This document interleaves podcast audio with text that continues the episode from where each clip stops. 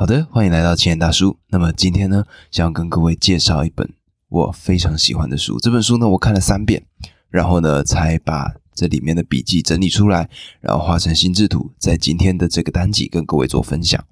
那么各位可以想象一下一个职场的乌托邦吗？什么意思呢？就是早上呢，你想几点去上班就几点去上班，你想什么时候离开你就什么时候离开。你放假，你想要休假，不需要主管的批准。你呢？如果想要做什么决策，也不需要通过层层的官僚汇报，就可以做出你需要做的决定。这样的世界呢，是不是看起来非常的快乐？是一个大家都想要进去工作的一间公司。那么，我如果跟你们说这样的公司真的存在呢？这间公司就是 Netflix。那么，这个呢，就是我今天想要跟各位。介绍的一本书，这本书呢叫做《零规则》，它其实已经出版了有一段时间了。那么因为近期呢，我呢开始在做这个自媒体的创作嘛，所以呢也开始更多的去了解这些创意产业，他们的不管是管理的制度，或者是一些其他的在公司层面上他们的一些做法。那么希望呢这些吸收在未来呢对我会有一些的帮助。所以我呢把这本书看了两三遍，然后重新整理了。在今天的这个单集分享给大家。那么今天的这本书呢，我将会分成两个非常重要的大部分。一个部分呢叫做人才的挑选与管理，然后第二个部分呢是公司内部资讯的流通。那么我呢会用一个脉络慢慢的把它讲下去，会很顺很顺的带到。那么我们呢就来介绍今天的这本书吧。Netflix 它的创办人的名字叫做。Red Hastings，那翻成中文呢叫做李德海斯丁。那我觉得呢，有些人可能对于这个翻译会 有一点不太了解，所以呢，我觉得就叫一个简称老李吧。那老李呢，他当时为什么会创办 Netflix 呢？其实所有的创业的起点都是这样子，就是你看到了一个问题，一个你必须要去解决的一个社会问题，然后这个社会问题也是大众都遇到的。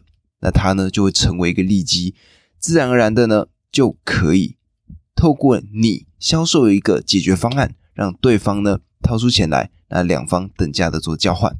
那么这个呢就是一个创业的一个基础。那么老李他当时到底是做了什么呢？老李呢他是一个非常爱看电影的一个人。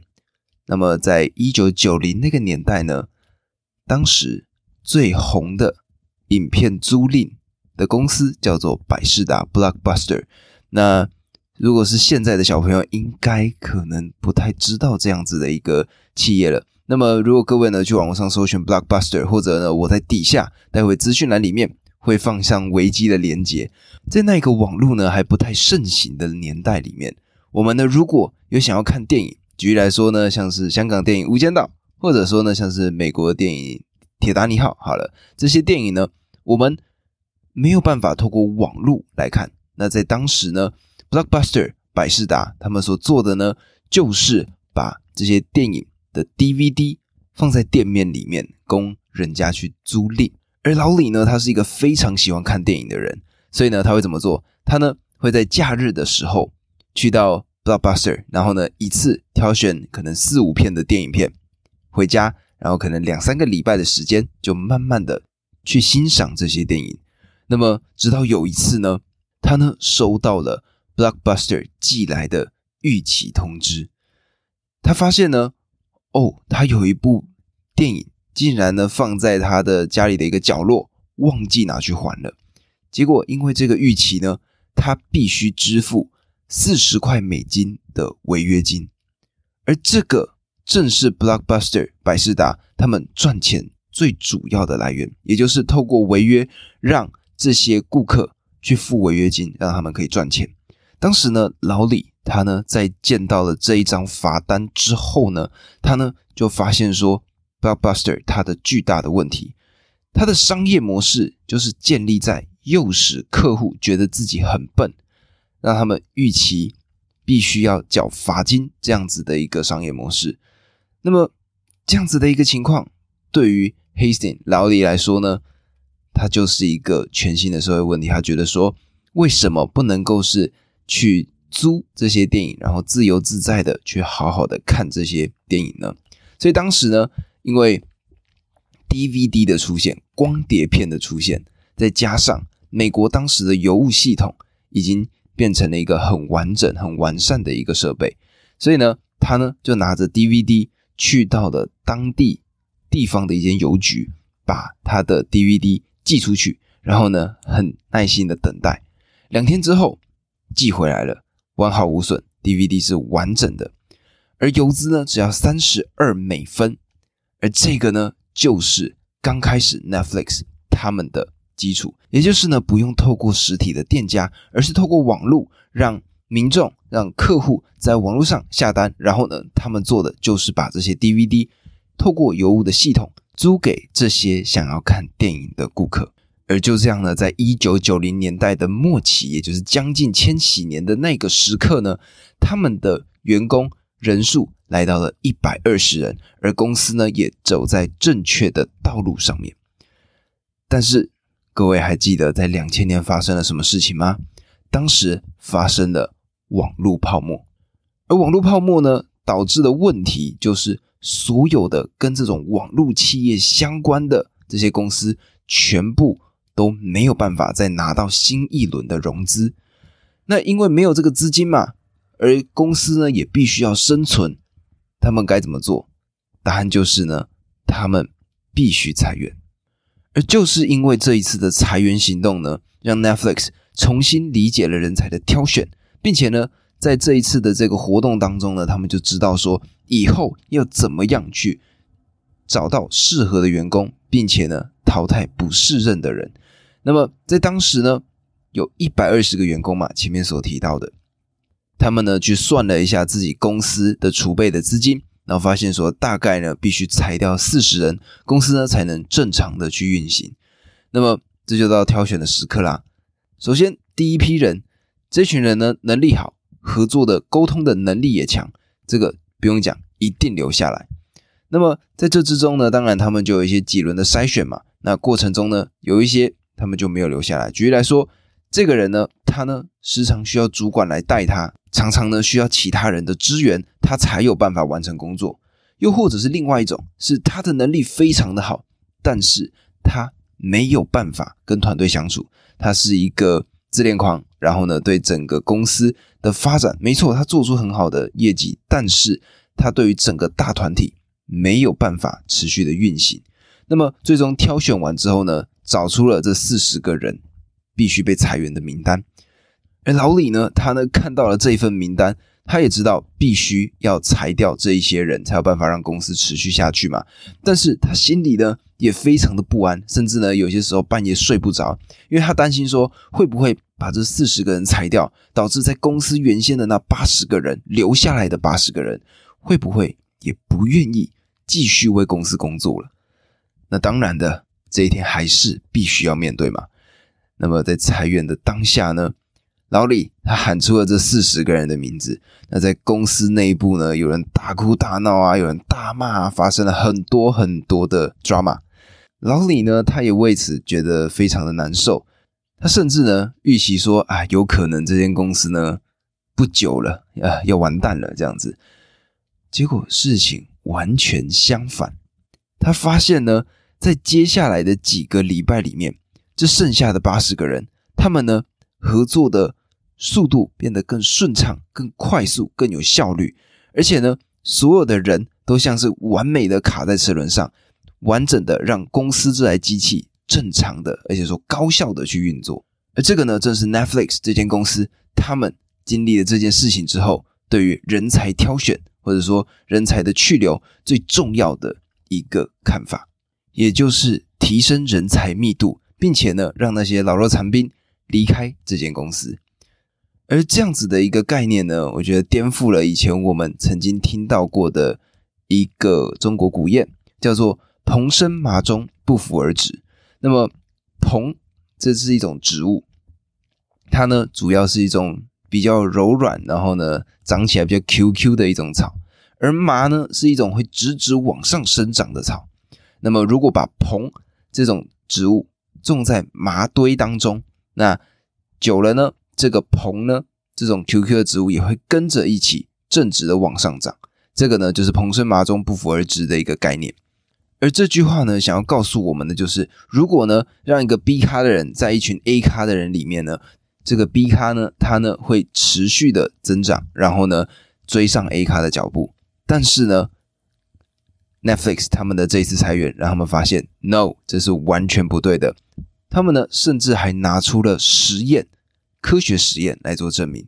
这个呢是澳洲新南威尔斯大学他们的研究，他们当时呢找来了可能二十五组人，那这二十五组人呢，每一组有四个人，里面呢三个人是随意找来的，其中有一个是暗装，这暗装呢里面有懒鬼，有这种专门在讽刺别人、挖苦别人的，或者呢有那种消极的人，那他们呢就仔细的去观察这每一组的活动。那么，如果呢，这四个人完全都是正向的呢，他们做的事情效率极高，而且呢，成果极好。但是，只要在这个团队里面有一个人是负向的，是表现没那么齐全的，你就会发现，其他三个原先也都是高表现的人，会因为这么一个人，整体的效率被拖慢，最终的成果呢，甚至非常非常的差。那么，这个呢，也应验了另外一句话，叫做。一颗老鼠屎坏了一锅粥。那么这个呢，就是 Netflix 他们挑选人的一个标准。而老李呢，他在书中就有讲到，他说公司并不是一个家庭。我们常常会听到说啊，把公司当成自己家。No，这不是老李的想法。他更认为的是把公司想象成一个球队。而各位如果有看过一些球类运动，举例说我自己是篮球迷，那我就用篮球来举例子，NBA。最重要的这些球队，他们每年这么用力的去打球，为的是什么？答案就是为了那个 championship，也就是为了那个奖杯嘛，冠军的奖杯。在追逐这个奖杯的过程当中，他肯定是要找到很厉害的球员嘛。举例来说，你可能会需要队上至少要有一个非常厉害的巨星，然后呢，你需要他辅佐的其他的角色，而还有教练的存在。战术的设计，它必须全部要到位。而你会发现，在这个球队的磨合当中，有些人可能并不那么适合这个球队的体系。那他会怎么做？就是把它拿去交易，去换其他的球员进来，然后配上自己的这个球队。各位去看一下，每一个这种球类运动，基本上在每一个赛季的中段，都会有这种所谓的交易的传闻产生。这个呢，就是要让整个团队。变成一个整体，然后更加高效率的去运行，为的就是产出最好的效果，拿到那个冠军的金杯。而除了这种宏观的，对于整个公司的角度去挑选人才，我们呢把视角缩小到微观的角度去看，也就是单一的个人。老李呢，他则提出了另外一个理论，叫做摇滚巨星法则。什么是摇滚巨星法则呢？这个摇滚巨星法则呢，它最主要的就是适用在这些创意人才，或者说这些特殊技能的人才上，他们的能力分布是有巨大的落差的。举例来说，我们先从一个事务性的角度先做切入，一个厉害的扫地阿姨，她最厉害、最厉害、最厉害，能够做到的大概就是可能。一个小时做到别人三个小时的量，诶，这个大概已经紧绷了，最紧绷、最紧绷了。但是如果呢，根据摇滚巨星法则的角度去看待，像是工程师或者说公关部门这些人员的话，你就会发现，摇滚巨星他所做出来的产值是普通的一般的工程师不是两倍，不是三倍，是十倍、百倍的差距。那么曾经呢，就有美国的大学，他们呢找来了一群工程师。那这群工程师呢，他们的资质可能有非常好的，也有普通的一般的工程师。而实验人员呢，他们就给了一组非常困难的题目，但是呢，这些工程师以他们的能力是解得出来的。接着，他们呢就按码表开始去计算这些工程师他们的表现。结果呢，他们就发现了一个非常惊人的事实。第一名，那个第一个把整个 project 做出来的那个人，他呢，相比于普通人，他的编码速度呢是普通工程师的二十五倍。他的除错速度是普通工程师的二十倍，而他的整个效率呢，也是普通工程师的十倍。所以呢，在挑选人才的角度上，重新去审视，我们就会发现说，如果你买到了，或者说聘请到了一个摇滚巨星的话，他能够为你公司带来的价值，绝对超过你付给他的薪资。那么讲到这个部分，要用什么样的条件、什么样的一个方式去聘请这些摇滚巨星呢？答案就是付市场的最高薪。那么在进入到付市场最高薪之前，各位，我先问你们一个问题。这个问题呢是这样子的：今天呢有两间公司，他呢想要聘请你，一间呢他承诺给你二十万美金，加上百分之二十五的奖金，所以各位可以去算一下，就是如果总体达得到的话是二十五万美金。另外一个这间公司呢，它是直接承诺你年薪二十五万美金，你会选择哪一个？基本上答案一定都是后者。我们呢肯定会希望的是踏实的、稳稳的年薪二十万美金嘛。这个呢正是 Netflix 他们在。聘请人才上最重要的事情，他们呢不使用奖金的制度。那么各位一定就好奇了啊，不给奖金，为什么呢？那么老李呢，他也给出了他的想法。第一个部分呢，就是很多时候明明承诺了奖金，但是呢，到最后很多的员工他们进去之后有这样子的承诺，可是却因为各式各样的问题被刁难，这百分之二十五的奖金可能缩水一半。相较之下，像前面这个年薪直接实付你二十五万美金，是实实在在的，完全不会马虎的。当然，这就是第一个 Netflix 找到优秀人才的一个好处。而第二个呢，则是整个公司的战术考量。什么意思呢？就是现在这个时代是瞬息万变的嘛，公司呢每一天都可能会往全新的方向发展，但是。奖金这件事情，它一定有所谓的 KPI，也就是你必须到达的指标。这个必须到达的指标，等于说就是在预测未来。但是未来又是这么的不可预测。如果用一个现在定的未来的目标，就发现以后完全并不是朝这个方向去发展，那这个奖金根本就没有它存在的价值嘛。而这个呢，也是为什么老李他呢会在。最终直接把奖金制度取消的原因，那各位就想了哈，那没有奖金制度怎么办？那这些如果做出非常好的绩效的员工，他们该怎么做呢？答案就是直接给薪水，而不是付奖金。而在书中呢，我看到了这一段，他们用了一个超级变态的做法。我看到的时候呢，真的觉得不管看几次呢，我都觉得说这真的太扯了。他们呢是怎么样去？让这些员工找到他们最适合的薪水呢？答案就是他们鼓励这些员工直接打电话给猎头，询问他们在这个市场的薪资。那么我怕有些人可能对猎头这个行业不太了解。那这些猎头的产业呢，其实就有点像是雷达的概念。有些公司呢，他们可能需要找到一些特殊的人才。而这些特殊的人才呢，在整个行业里面，放眼望去，可能不超过十个人。那么他们呢，如果要花时间去找，就需要花到很多很多的心力。所以呢，就有了这个猎头的产业出身。他们要做的就是，根据公司方他们需要的人才，去找到在这个产业里面其他拥有这些能力的人。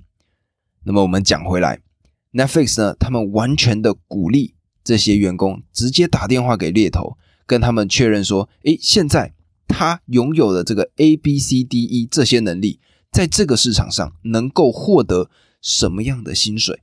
然后根据猎头他们讲出来的数字，把这个数字递交给 Netflix 他们的公司。公司这边呢，只要确认过后，就会直接给予调薪。而这个呢，也正是。” Netflix 他们为什么可以找到这么多优秀的人才的原因？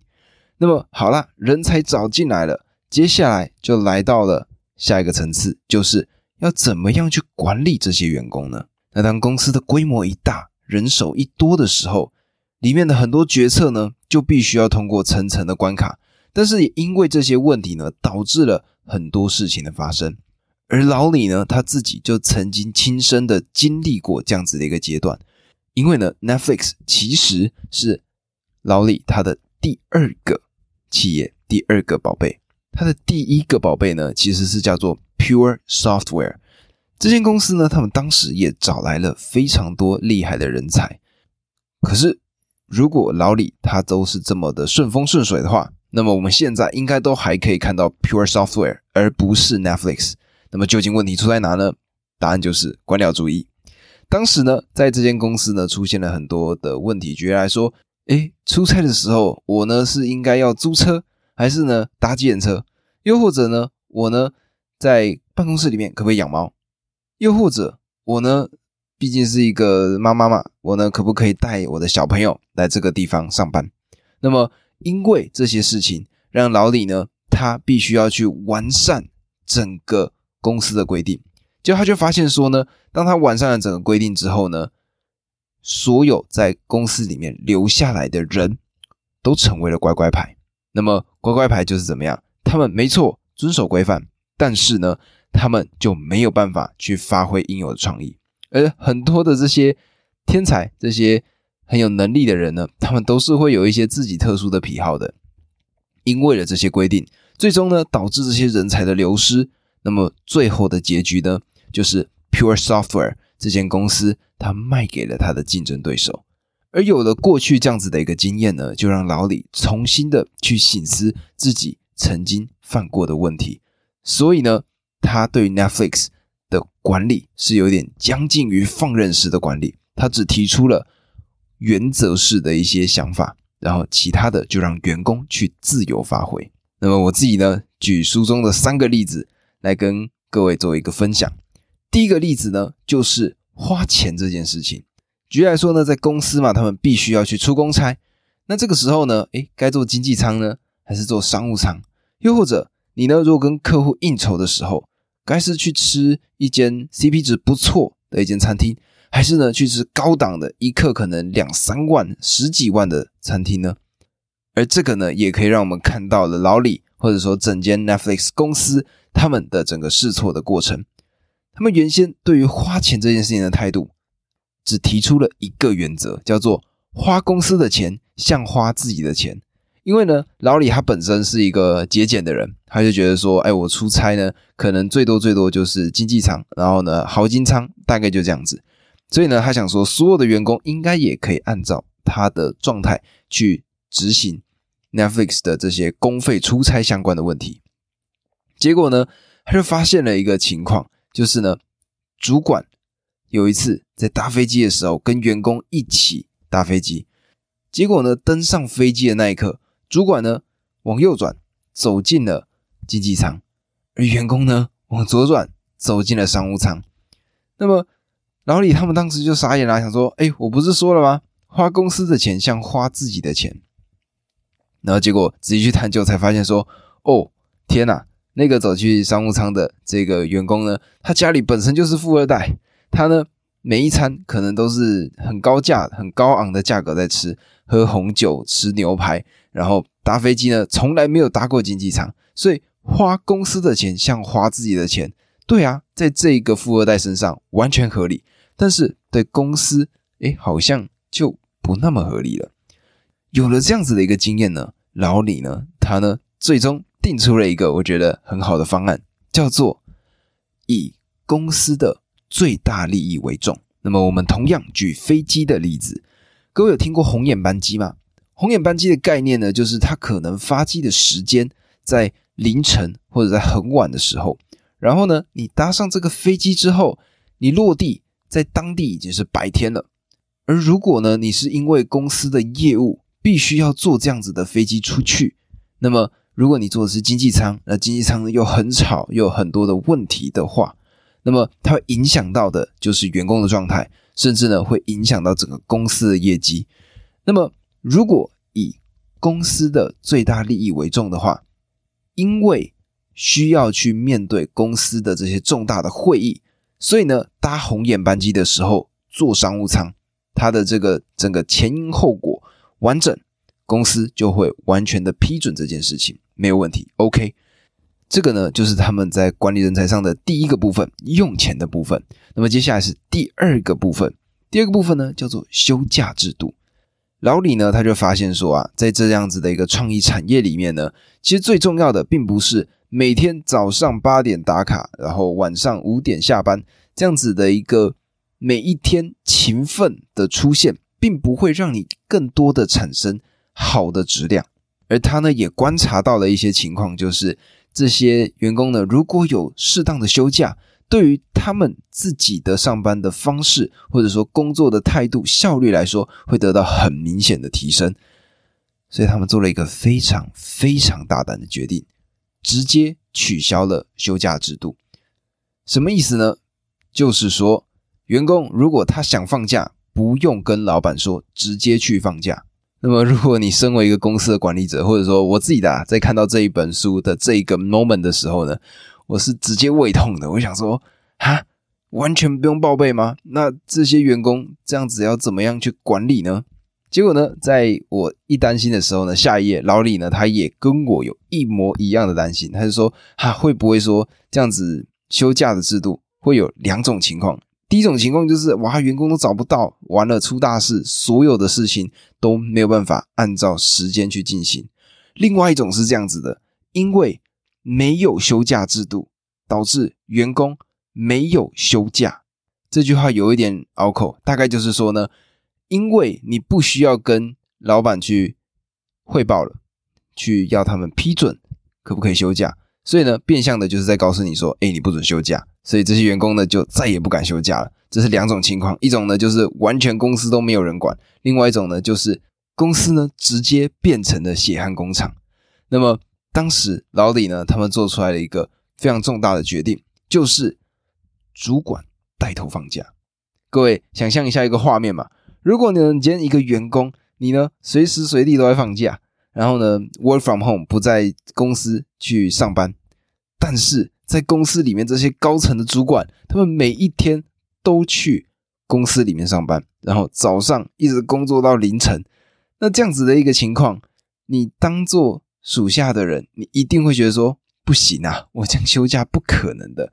而主管带头放假，其实呢，就是中国的一句成语嘛，“上行下效”，就是上边的人先主要的去做这件事情，而下边的人呢，才会愿意去试试看嘛。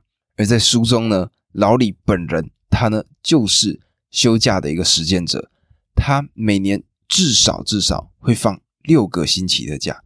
那在这六个星期里面呢，他会去世界各地去游玩，而且呢，他们也发现说，这些高层他们呢去放假之后，有些时候带回来的想法都是非常特别、非常有创意的，甚至让他们呢因此找到了不一样的剧本。或者说做出了不一样的产品、不一样的作品，而当然还有另外一个情况嘛，就是会不会公司都没有人在做事了？老李呢，他呢则是提出了另外一句话，我觉得我非常喜欢他的这句话。他说：“他们聘请的是成年人，而成年人你给他自由，相对应的他会给你负责，他并不会去滥用这些自由。所以当时老李呢，他们确实很胃痛的下了这个决定。”但是就结果来看，Netflix 产出了非常多经典的作品，都是因为这个休假制度，让员工有休息的时间，让他们有弹性，做出更多更具创意的作品。而这个呢，是第二个部分关于公司管理上的事情。再来是第三个部分，我觉得呢也是非常非常重要的，就是他们的批准系统，基本上呢叫做前线第一手，他们就是马上可以做决定。当时呢。在书里面，我看到的一个内容就是，一个员工呢，他必须要经手一个五百万美金的一个合作案。那么，如果呢，在一般正常体制的公司呢，这种五百万的美金的合作案，肯定是需要层层汇报上去的。但是呢，当时这个员工他就拿出了这个五百万的这一张纸，然后呢，来到主管面前，哎，主管，请你帮我批准。然后主管就说。你就直接签名就好啦。这个呢，就是他们的第三个制度，就是让前线第一手的人员直接的去做决策。像前面所讲到的，他们聘请的是成年人，那么给予他们足够的自由，他们才有办法去大展身手，去做出他们想要做到的事情。而这样子的一个只提供原则，然后呢，让员工有办法自由的做出他们要做的事情，让 Netflix 的管理上面呢，省去了很多的麻烦，精简却非常非常的有效率。那么在沟通这件事情上，Netflix 呢，他们也有一个非常非常好的做法，答案就是四个字：诚实至上。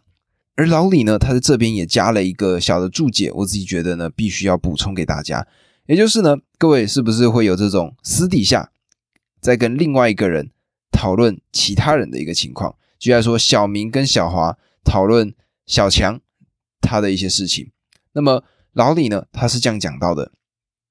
他说：“就算是这样子的讨论，依据诚实至上这样子的一个原则，私下也只说你当面会跟他说的话。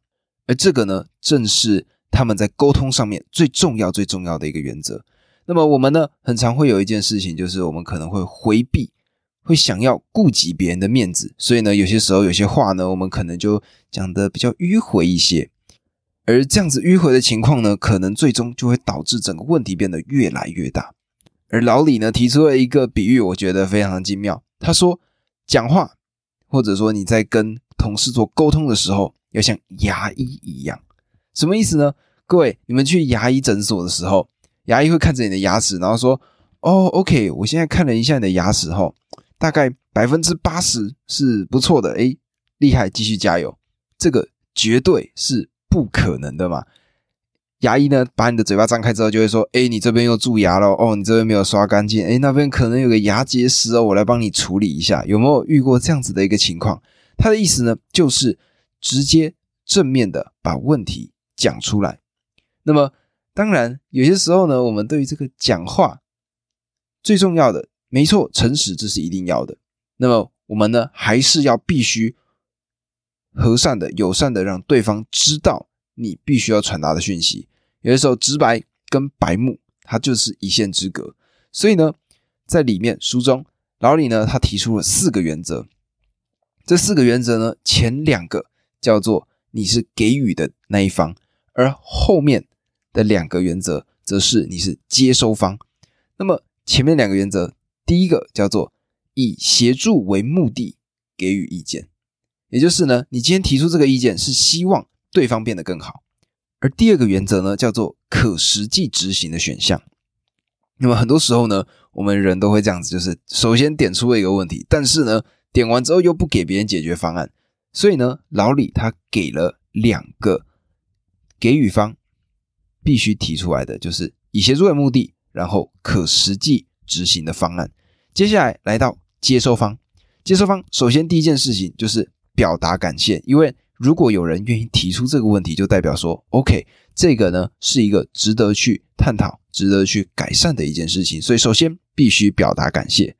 而第二个，我觉得是非常重要的，也就是接收方可以决定采纳或者是不采纳，并不是说今天给予方提出来意见，你就要照单全收。你自己呢，可以根据你自己对于这件事情的了解，最终做出一个判断。必须采纳还是必须不采纳？因为你自己才是这件事情上定夺的那个主人。那么这个呢，就是他们在沟通上面诚实至上的一些想法。那么顺着这个诚实至上，我们呢持续的往下去进展，也就是他们呢对于公司的资讯的透明程度是非常非常的大的。那么有一个章节呢，他就直接以这样子命名，叫做把。一切摊在阳光下。那么各位有没有遇过这样子的一个情况？或者说换个角度去想，我们今天以一个家庭的情况来讲好了。如果今天呢，你的爸爸跟妈妈两个人呢，诶，回到家就躲在房间里面，然后呢，你明明就可以感觉到他们在讨论某件事情，但是他就是不愿意跟你讲，你会不会觉得说，诶？好像自己不太被信任，然后呢，你会猜测，花很多的时间去想说到底发生了什么事情。而这个情况呢，我们把它套用在公司上也是如此。今天管理阶层如果在一个会议室里面，然后呢把这个百叶窗拉下来，在里面讨论了很多事情，但是你们这些基层员工什么都不知道，你呢会花时间猜测，浪费时间去想，这个对于整个公司的运行是完全没有意义的，它是一个空转的一个情况。所以呢，老李呢，他对于这些所有的事情，他的想法就是完全公开透明。那么，如果呢，今天一件事情它完全公开透明了，在公司的内部，你所有的资讯你都知道，诶，有什么样的情况发生，然后呢，又出了什么样的情况，必须要去解决。那自然而然的呢，这些在公司里面的员工，他们因为了解了，有了这个完整的后背，他们就会知道说没有问题的，我们用力的往前冲，因为后面有一个完整的透明的系统。相反的，如果不透明的话，大家就会一直猜测嘛，或者说像是这种办公室政治，也就是因为在这样子的情况之下才会诞生。那么书中呢提到了三个，我觉得都是一些比较棘手的问题。他们呢也去考验了老李，说：“哎，这样子的情况真的还要透明吗？”好，第一个情况叫做公司的机密财报。那么如果呢各位对于华尔街的这个 IPO 或者说股市的理解呢，就是他们呢肯定是内部一定会有个财报，然后接下来隔了几天之后提交给华尔街，华尔街呢才会根据这个财报去给出下一季的一些预测，或者说股市的一些涨跌。那么前面有听到这件事情吧？就是这个财报是在发布之前就会先出来的，所以呢，这个就是所谓的什么内线消息嘛。那么问题来了。公司的这个财报要不要发给全部的员工？老李的回答是：要，绝对要。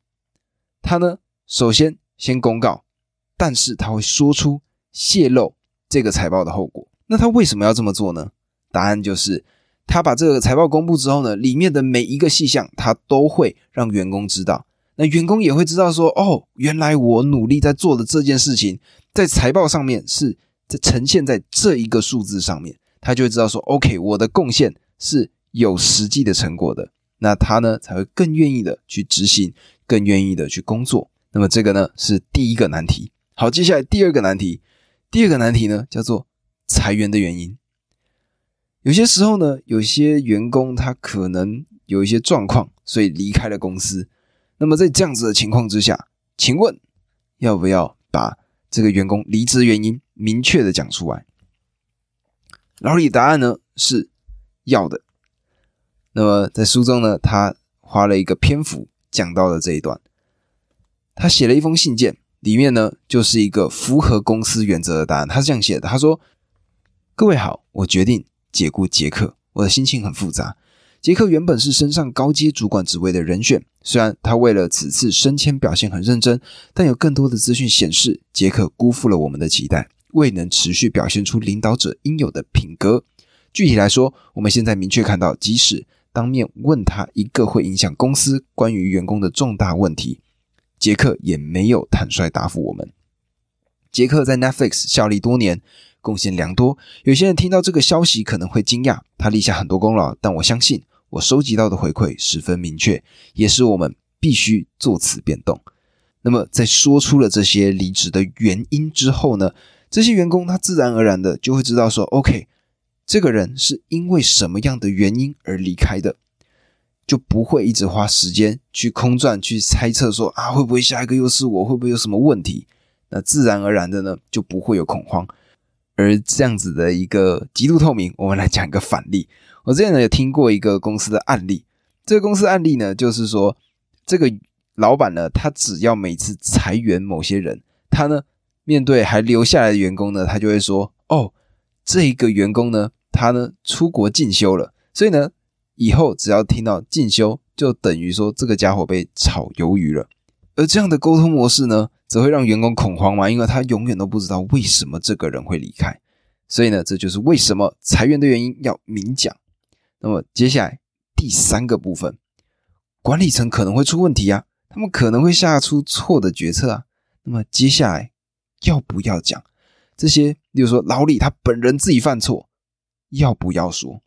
老李呢给出了答案，当然要说，而且呢，他还把这个自己犯错的一件事情呢写成了一个小句子，叫做“小声庆祝胜利，大声承认错误”。这个大声承认错误呢，他呢会做这样子的事情呢，我真的在书中看到的时候觉得超夸张。他会把自己犯下的错误直接写成一封电子邮件，寄给全部的员工，然后呢，让所有的员工看到为什么他这一次会下错决策，而且呢，他会承诺说：“OK，那么接下来我会怎么补救？”然后呢，很不好意思啊，各位，我们继续努力。这样子的一封邮件呢，就会让员工可以看到老板或者说这些管理阶层另外的一面。那么相反的，就是对于这些员工来说，哎，老板他们把自己脆弱的一面。体现出来了。其实相对应的呢，对于整个公司、整个大环境来说，它是一个建立信任的一个过程。而且还有另外一件事情，也就是管理层他们主动的在鼓励冒险，因为失败了，明确讲出来，然后持续的进步，接下来呢，公司也会越来越好。那么这个呢，就可以让我们看到了 Netflix 他们的透明，他们的。诚实让他们整间公司的运作呢是非常非常的流畅的，就像刚刚开头前面讲到的嘛，Netflix 它是一个球队，它是一个球队的文化，也就是呢，适合的人才留下来，不适合的离开。那么他们是怎么样去挑选人才的？又或者说怎么样去确认完善这个人才去留的一个完整的制度？那么我们首先呢，先来看看微软他们是做什么。他们是怎么样去确保自己的整个团队是持续的留住最好的人才？他们的做法叫做“十一去留制”，什么意思呢？就是每十个人里面挑选最烂最烂的那一个，然后直接裁员。那么这样子的一个情况就会导致什么？就是所有的员工在内部就恶斗，会有各式各样的政治纷争，最终导致的就是内斗消耗掉了他们持续往外发展的这个动力。而且因为呢，这个十一去留制的那个离开的一个人是死的，绝对绝对必须要让他走的这一种情况，那么最终就会导致说，他因为这种硬性的规定出现了很多的问题。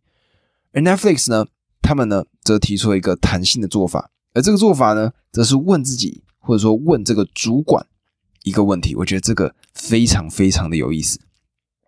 他是这样讲到，他说。假如你团队里的某个人明天就要辞职，你会说服他改变心意吗？还是你会接受辞呈，心里多少松了口气？如果答案是后者，你现在就该准备好资遣费，然后开始寻找最佳的人选，一个你会极力留住的人。那么这个留任测试呢？它就是会让主管仔细的去思考这个人，诶，他如果割舍了会不会心痛？如果会，哇，那就肯定要留。如果不会，答案就是那就让人家离开，另寻高就。而且呢，这个问题不只是管理者会拿去问员工，管理者也会自己去问自己这样子的一个问题，甚至呢会让自己的更高层，又或者老李本人，他会对自己问出这样子的一个问题。因为呢，他的看法是这样子的：公司是一个球队，如果他这个队长不适合了，换另外一个球队的人选是绝对 OK 的。而当然，他们还有另外一个叫做反向留任测试。这个呢，则是员工去反问主管的一句话。这句话呢是这样讲：他说，如果我考虑离职，你会多努力说服我改变心意。那么，就是因为有了这个留任测试跟这个反留任测试，两边呢就可以互相的去探讨说，这个员工跟这个主管他们是不是适合彼此，或者说。对于整个公司、整个团队来说，诶，有没有一个正向的效应？那么如果没有，刚刚听到了吗？表现平庸的人给他优渥的资遣费。那么如果呢，各位有花时间去稍微关注一下这些大公司商业世界的一些新闻，其实很常会看到的一种官司，就是在对资遣费这件事情花了很大很大的心力。那么在这个分道扬镳的时候呢？原先的原雇主跟他们的这个雇员呢，发生了这样子的一个问题，最终资遣费瞧不拢，他们呢对簿公堂，在法庭上呢互相的去争吵。那在这个争吵的过程中呢，不管是你请的律师费，你花的时间，这些全部都是要算成本的。所以 Netflix 呢，就直接避免了这样的情况。他想说，好，我呢，把一个资遣费给足够，给到人呢觉得 OK，他并不会为了这件事情还要再去花时间去打官司。他们怎么做？如果呢是基层的这些独立的工作者，给四个月的资遣费；而如果呢你今天是一个管理阶层的工作者，你不适任了，资遣了，给九个月。那么因为有这么长的一个时间段嘛。那对这些被裁员的，或者说离开公司的人呢，他们就有更多的时间去找工作，然后呢，有一个足够多的资源，让他们呢不会一段时间都完全没有资金可以供他们使用。而身为员工呢，会不会就会有这样子的担忧呢？就是说啊，那都有这个留任测试跟反向留任测试了，会不会每天活在恐慌当中，会觉得说？会不会我明天就要被裁员啦？那么老李他给出来的一个想法是这样子的，他用了泛舟来当例子，然后呢，他是这样讲到的：如果你一直花心思专注在我会被集成，我呢会在这个泛舟的过程中呢翻船，那么你的心思因为一直集中在翻船这件事情上，可能最终就导致你翻船。你该做的是用尽全力的往前，那这些问题、这些困扰、这些恐慌，自然而然的就不会出现了。那么，就是因为这些制度呢，让 Netflix 现在呢成为了商业的一个巨兽，非常非常的厉害。而我自己呢，也是这个 Netflix 的用户，每次呢看到他们做出一些新的作品的时候，就会觉得说，哇，他们呢果然是非常高的规格的。那么书中呢，我觉得用这样子的一个。片段作为结尾，非常非常的适合。还记得刚刚的百事达吗？我们呢重新来讲一段他们当时发生的故事。在两千年初，德州的达拉斯，那时候呢，老李他呢跟着他的创业伙伴，踏进了文艺复兴大厦二十七楼一间开阔的会议室。他当时跟他的创业伙伴呢说了这句话，他说：“百事达的规模是我们的。”一千倍。这栋大楼是百事达的总部。当时，百事达的市值是六十亿美元的一个企业巨兽，称霸了所有的家庭娱乐事业，在全球有将近九千家的出租店。百事达的执行长约翰·安提奥科是高明的谋略家，他深知无所不在的超高速网络将会颠覆这个产业，所以那一天很热情的欢迎我们。他蓄着花白的山羊胡，身着名贵的西装，看上去轻松自在。相比之下，老李和他的创办人才是看起来紧张的人。当时他们创业合资，而且呢，经营的小公司才两岁。他们提供顾客上网选租 DVD，再利用美国邮政的服务把光碟配送到府。那时他们只有一百名员工，订户只有三十万人。非常非常的艰难，单单那一年，他们总计就赔了五千七百万美金。他们急于谈拢这笔生意，斡旋了好几个月，终于等到安提奥克的回电。他们围着一张大玻璃桌坐下来，客气寒暄了几分钟，然后他们两个就开始了他们的提案。他们提议由百事达买下 Netflix，日后由他们架设并经营百事达 .com，作为他们的。线上影音出租部门，安提奥克听得非常专心，中间呢不时点头。最后他问道：“百事达买下 Netflix 要出多少钱？”当时他们回答：“五千万。”安提奥克呢一听，二话不说，马上拒绝。他们垂头丧气的离开了。那天晚上呢，老李爬上床，然后闭上眼睛。脑中浮现百事达的六万名员工听到他们这个荒唐的提案之后，集体捧腹大笑的画面。像百事达这样势力庞大的企业，有数以百万的顾客，庞大的收益，能干的执行长，品牌几乎跟家庭电影画上等号，怎么会对学也学不像的 Netflix 感兴趣呢？Netflix 能提供的东西，百事达绝对能够更有效率的做到。不过，世界慢慢在转变，Netflix 事业也逐渐。站稳了脚步。那么，在二零零二年之后呢？Netflix 公开上市了。在当时，百事达他们的市值仍旧大上 Netflix 上百倍，是全球市值最高的媒体企业。但是到了二零一零年，百事达宣布破产。二零一九年，只剩下美国 Oregon 这个州他们的班德市里面最后一间百事达的出租店。百事达没有跟上转型，成为线上串流的一个新的企业。而同时呢，二零一九年对 Netflix 来说也是非常值得记得的。他们制作的电影《罗马》获得奥斯卡提名最佳影片，而且抱回了三座奖项。不只是导演生涯的里程碑，也显示 Netflix 从原先一间名不见经传的油物公司，变成了一间具有实力的娱乐公司。最后，老李呢，他是这样子总结的，他说。Netflix 不同的是，我们的规则就是没有规则。我觉得呢，在看这本书的过程中呢，其实颠覆了蛮多的想法的。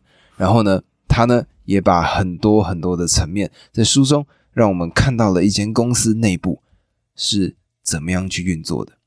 那么，当然的，这本书《零规则》它呢是符合我们呢，如果是要做这种创意产业、自媒体相关的人们。非常需要的一本书，但是 如果呢你是要做火箭的，诶，拜托去看一下 SpaceX 他们的这些传记，或者说他们的内容会比较重要。为什么？因为 Netflix 他们呢需要的是无拘无束的创意，相反的 SpaceX 呢，它是每一个东西都必须要非常非常的精确，它不可能是用零规则的方式去管理整间公司。那当然，每一个产业有每一个产业不一样的方法。今天呢，提供了一个龙头巨兽他们做事的原则。那希望呢，各位在今天听完之后有不一样的收获。那听到这里呢，各位记得帮我按下订阅键。那么接下来呢，在 IG 上面啊，或者说在呃抖音上面，我呢也会开始做一些其他的内容。那一步一步的慢慢做。同时还有一个东西，就是我待会会在资讯栏下面放一个链接，这个呢叫做青年大叔日志。那里面呢，基本上规划是这样子的，就是如果我更新这个长单集的话呢，当天就不会有短单集的发生。但是呢，只要没有长单集的时候呢，短单集就会每一天更新。那么也算是给我自己一个功课，同时呢，也是希望更多的人参与当中。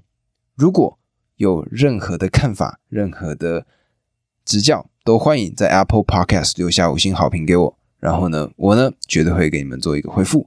那这个呢，就是今天单集，我们下礼拜见，拜拜。